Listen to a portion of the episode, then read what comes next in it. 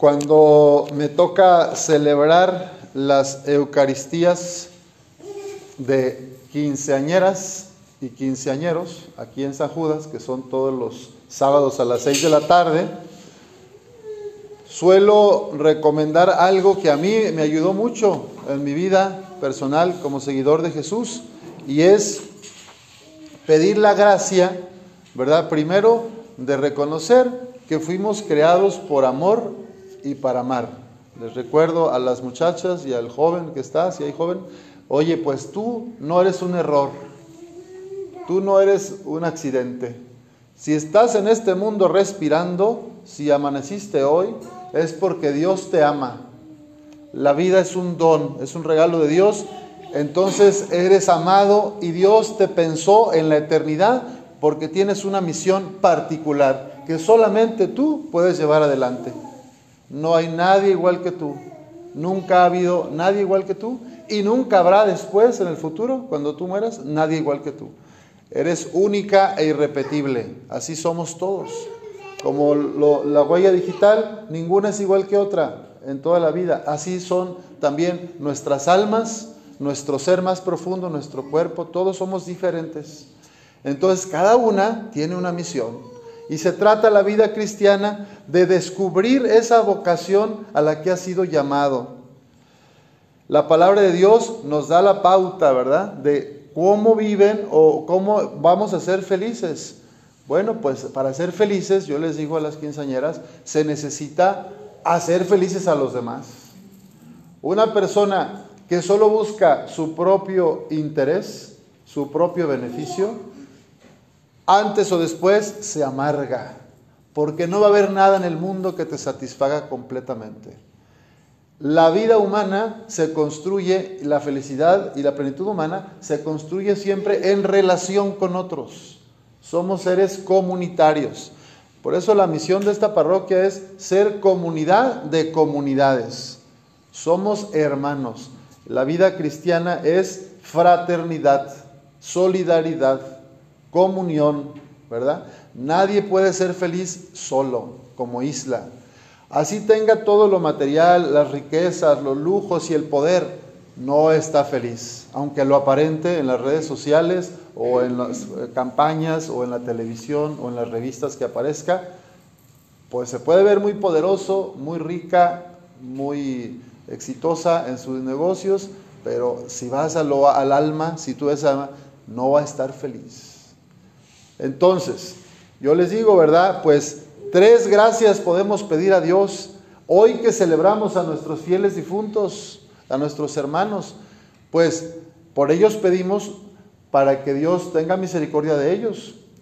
Y también a ellos les pedimos que intercedan por nosotros, ¿verdad? Esa es una tradición cristiana, que intercedan por nosotros para que nosotros en este mundo, que estamos todavía peregrinando, iglesia militante, pues nos pongamos las pilas porque nunca es tarde. Esa es otra buena noticia. Dios es eterno. Entonces no importa si tienes 40, 60, 90 o 100 años. Cada día es una nueva oportunidad. Es como una computadora que se reinicia. Se apaga todo y se vuelve a iniciar. Entonces, en la noche te acuestas, das gracias a Dios por lo que viviste y te pones en sus manos. Te duermes. Pues es como el altar es donde se ofrece tu vida a Dios. Todo lo que hoy hice, Señor, te lo ofrezco aquí en el altar de mi cama, porque yo no sé si al otro día voy a despertar. Pero si despiertas, bendito Dios, te está diciendo, te necesito todavía. Todavía quiero que hagas cosas por mi reino en este mundo, para tu familia, para tus vecinos. Y aquí Mateo en el Evangelio nos habla de estas obras de misericordia que es lo que te hace realmente feliz, el amor y el servicio a los demás. Por eso en este Evangelio, en este símbolo, el rey separa a unos de otros y, les dice, ¿verdad? Ustedes vengan benditos de mi Padre, tomen posesión del reino preparado para ustedes, porque estuve hambriento y me dieron de comer, sediento y me dieron de beber era forastero y me hospedaron, estuve desnudo y me vistieron, enfermo y encarcelado y fueron a verme. Hoy que todavía estamos aquí, en esta tierra, podemos preguntarnos, ¿y cómo estoy viviendo yo mi vida cristiana? ¿Me estoy haciendo cargo de estas personas, de los pobres de la tierra? Los migrantes, las viudas, los huérfanos. ¿Qué tipo de obras de misericordia suelo tener en mi vida cotidiana? Damos gracias a Dios porque nos sigue dando vida y después la vida eterna. La vida eterna comienza aquí y ahora. Y aquí también comienza el infierno y aquí también ya empieza el purgatorio. Según como yo me relacione con los demás, según como trate a las demás personas, yo me creo mi propio infierno, mi propio purgatorio o mi propio cielo. Pidamos a las santas y santos de Dios que sabemos están allá en su presencia, que nos ayuden, ¿verdad? Que intercedan por nosotros, porque ellos son ejemplo, pues como iglesia triunfante, de que se puede vivir el reino de Dios desde aquí en la tierra. Y pidamos también por las ánimas benditas del purgatorio, Nuestros fieles difuntos, los que no se sabe si se salvaron o están esperando el purgan, ¿verdad? No estamos seguros de que son triunfantes, pero la mayoría, ¿verdad? El Papa Benedicto dice, eh, en su opinión personal, el Papa emérito, dice, la mayoría de las personas seguramente se salvan, porque no, no estaría en el plan de Dios como decir, voy a crear a unos seres, unos eh, humanos que la mayoría se vayan al infierno, ¿verdad? Se condenen solos. Imagínate qué, imagen de Dios habría detrás. Más bien Dios quiere que ninguno de sus hijos se pierda, que todos vayan al cielo, pero uno tiene que cooperar, ¿verdad? Yo tengo que cooperar con la gracia. Les, les dice a los otros, ¿verdad? Apártense de mí, malditos, vayan al fuego eterno preparado para el diablo y sus ángeles, porque estuve hambriento y no me dieron de comer, sediento y no me dieron de beber, era forastero y no me hospedaron, estuve desnudo y no me vistieron, enfermo y encarcelado y no me visitaron.